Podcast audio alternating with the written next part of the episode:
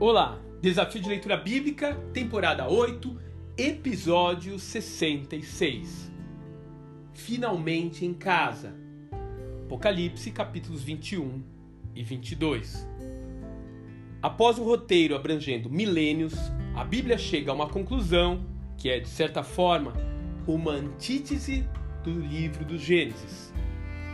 A árvore do conhecimento é agora trocada pela árvore da vida a degeneração dos governos humanos é curada pelas folhas trazidas pelo rio que sai do trono do Eterno. A maldição é trocada pela bênção em sua forma absoluta.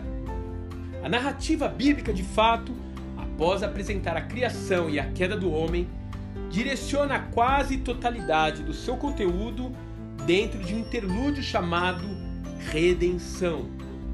Ao longo desses 66 livros, a epopeia humana é contada de forma a apontar para uma grande apoteose em que Deus finalmente restabelecerá o relacionamento que ele desejava ter com a humanidade desde o princípio.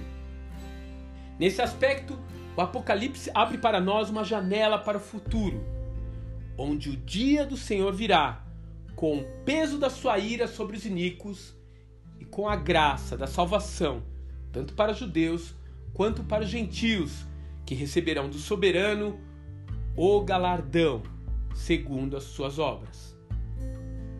Assim, quando olhamos para a Nova Jerusalém e a vitória reservada para nós por meio de Cristo, vemos que a nossa crença não é uma fantasia criada em um estúdio cinematográfico. Ela é real e proporcional àquilo que investimos durante a nossa trajetória terrestre.